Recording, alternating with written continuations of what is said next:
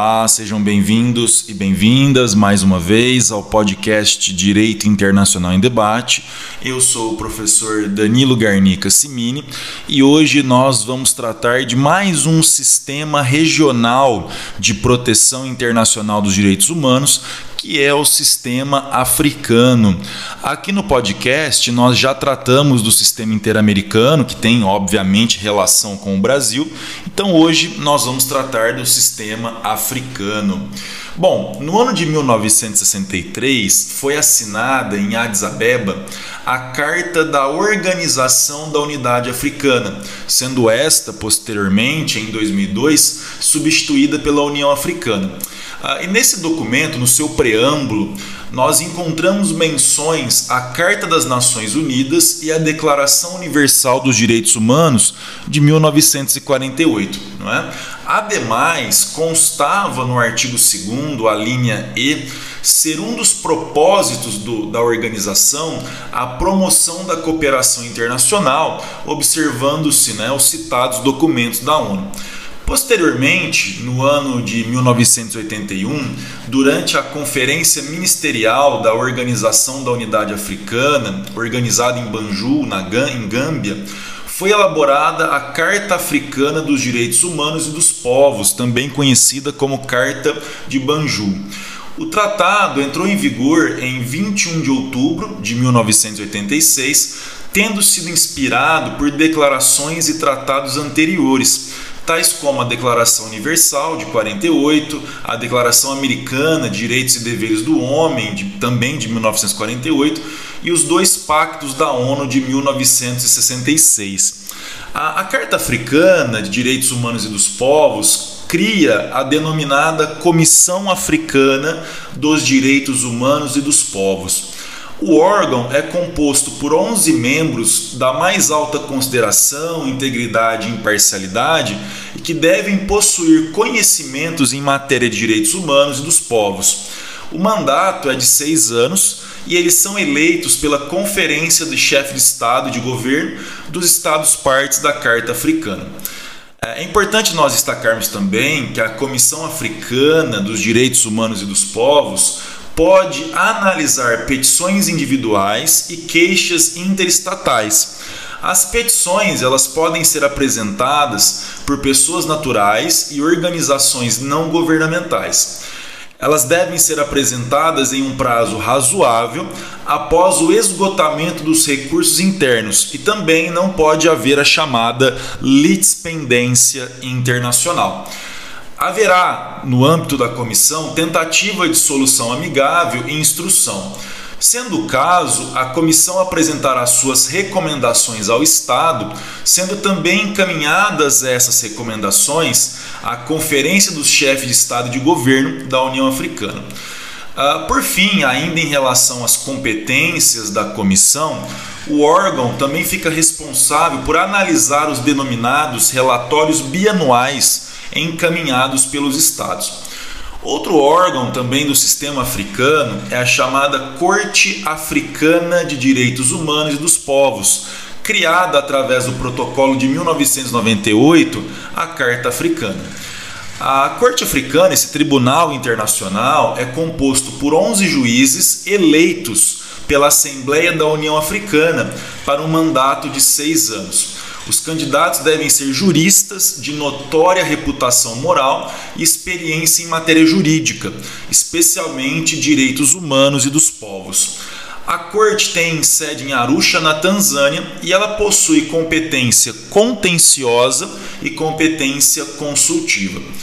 Na competência contenciosa, a Corte pode analisar casos envolvendo a aplicação da Carta Africana dos direitos humanos e dos povos, além de outros instrumentos de direitos humanos ratificados pelos Estados.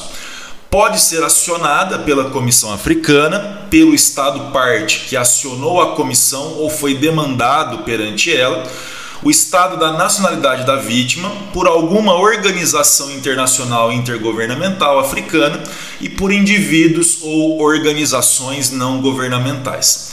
Contudo, é importante nós ressaltarmos isso indivíduos ou organizações não governamentais somente podem acionar a corte africana se houver uma declaração específica do Estado parte nesse contexto. A petição também deve preencher requisitos de admissibilidade, tais como o prévio esgotamento dos recursos internos e também a inexistência de litispendência internacional, ou seja, aquela matéria, aquele caso, aquele conflito não pode estar sendo apreciado em outro organismo internacional, em outro tribunal internacional. Em relação à competência consultiva da Corte Africana, a Corte poderá emitir pareceres ou opiniões consultivas mediante requerimento de algum Estado parte da União Africana, de seus órgãos ou a pedido de qualquer organização intergovernamental africana reconhecida pela própria União Africana. Os pareceres poderão tratar de qualquer matéria jurídica referente à Carta Africana ou outro tratado de direitos humanos. Porém, o pedido de parecer não pode guardar relação com alguma matéria analisada pela Comissão Africana. No âmbito também do sistema africano de direitos humanos, foi criado no ano de 2003 o Mecanismo Africano de Revisão pelos Pares, semelhante à revisão periódica universal do Conselho de Direitos Humanos da ONU, que inclusive nós também já tratamos aqui no podcast. Ah, Trata-se então de um mecanismo né, no sistema africano facultativo e aberto à adesão de qualquer Estado da União Africana. Ah, através do referido mecanismo, a atuação do Estado é analisada em quatro frentes Quais são essas frentes? Não é? Democracia e governança política, governança econômica e gestão, gestão empresarial e desenvolvimento socioeconômico. A participação da sociedade civil através de informes, também bem parecido aqui com o que acontece na revisão periódica universal do Conselho de Direitos Humanos da ONU. O Estado analisado também apresenta informações e uma comissão de especialistas apresenta suas conclusões à Conferência dos Chefes de Estado e de Governo. Esta, né, ou seja, a, a conferência, em conjunto com o Estado, irá analisar a situação e formular estratégias para a melhoria das situações constatadas ah, e é importante destacar também que não há imposição de sanções ou qualquer outra medida semelhante, não é? Então, em linhas gerais, é dessa forma que funciona o sistema africano de direitos humanos. É lógico que é um sistema mais recente, se comparado com os outros dois sistemas regionais, que é o sistema europeu e o sistema interamericano, mas é um sistema também importante onde nós temos tratados internacionais de direitos humanos e também temos órgãos que são responsáveis pelo monitoramento, pela supervisão desses tratados de direitos humanos. Ah, espero que vocês tenham gostado desse nosso episódio hoje do podcast Direito Internacional em Debate. Eu quero lembrar a todos e todas que o nosso podcast ele tem página no Facebook, página no Instagram, no Facebook é facebook.com barra Internacional em Debate e no Instagram é arroba Internacional em Debate.